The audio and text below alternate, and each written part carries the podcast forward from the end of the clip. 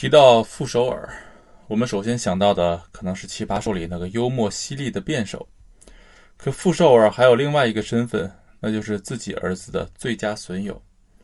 比如傅首尔曾经问自己的儿子：“如果我和你爸离婚了，你会跟谁呀？”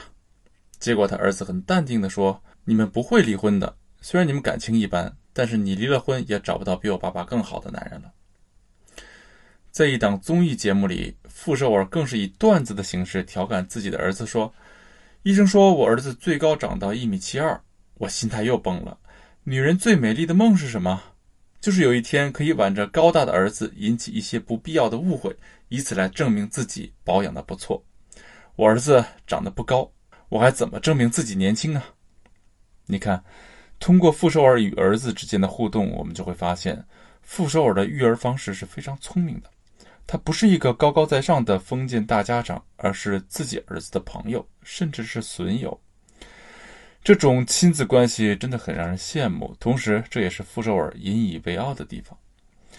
可是，在综艺节目《春日迟迟在出发》中，傅首尔却自曝了自己在育儿中的苦恼。他当时的原话是：“我最近一次不开心就几天前，我发现我儿子屏蔽了我。”我发现他屏蔽我的那一刻，其实作为一个母亲，我说实话，我的内心是我这几年最震撼的一次。这一番感慨，在没有孩子的女人来看，可能是一种矫情；可当你真的有了孩子，并且经历了这样的事情之后，你就会发现，这是一种真切的无奈、伤感和恐慌。因为这世上所有的妈妈都希望自己跟孩子越走越近，而不是跟自己的孩子剥离开。如果是外力在影响两个人的关系，作为妈妈，我们还可以反抗；可如果想要把我们剥离开的恰恰是我们自己的孩子的话，我们的内心真的会感到无比的恐慌和绝望。你看，就算是有着如此多的育儿智慧，并把自己亲子关系经营得这么好的傅首尔，都会遇到这样的问题，就更不用说那些现实生活中没有很多育儿技巧，甚至都没有在育儿上花时间的妈妈了。不过，在面对这个问题的时候啊，我们内心肯定会有一个疑问，那就是为什么？为什么我们都恨不得含在嘴里的孩子，有一天会瞒着我们很多事情，甚至想把我们剥离开呢？这其实是孩子身心发展过程中必要的一个心理阶段，这在心理学上叫做反抗性心理阶段，而妈妈内心产生的状态，我们称之为分离焦虑。如果你的孩子也正处在这个阶段，你也因为亲子之间的疏离感产生了严重的分离焦虑，可却无法改变现状的话，可以添加微信星辰零九来获取专业的指导。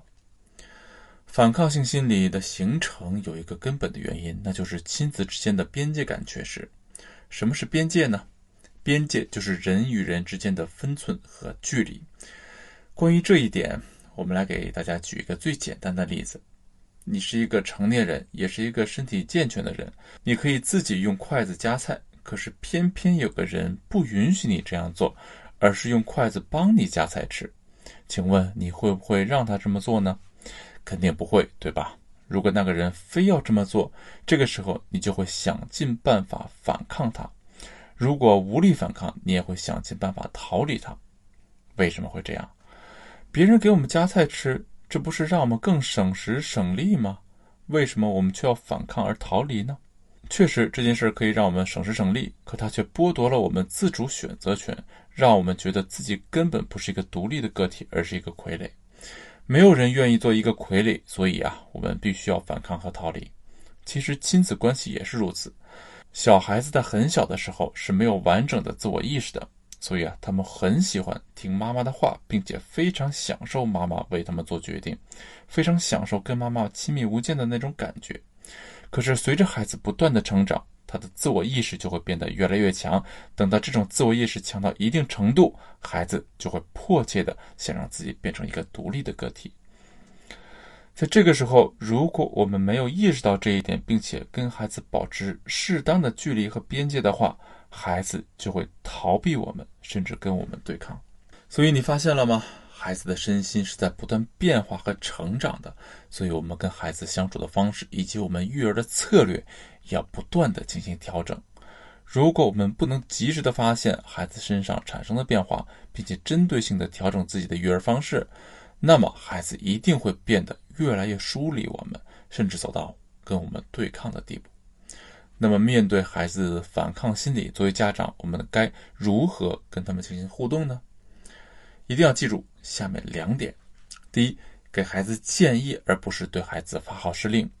孩子的自我意识再强，他也只是一个孩子，无论是思想上还是心理上，他肯定有很多不成熟的地方。所以，给到孩子教导，帮助孩子去成长，这是我们必不可少要做的事情。可是，我们一定要注意教导孩子的方式，不要摆出一副大家长的姿态，对孩子发号施令，而是要用一种提建议的态度，在给孩子营养的同时，要给孩子足够的尊重。第二，做孩子的朋友，而不是做孩子的老师。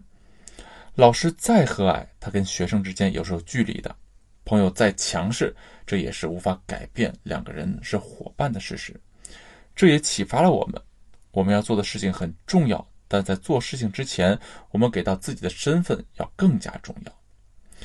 孩子处在反抗性心理阶段的时候啊，我们跟孩子互动的时候，身份定位就应该是孩子的朋友，而不是孩子的老师。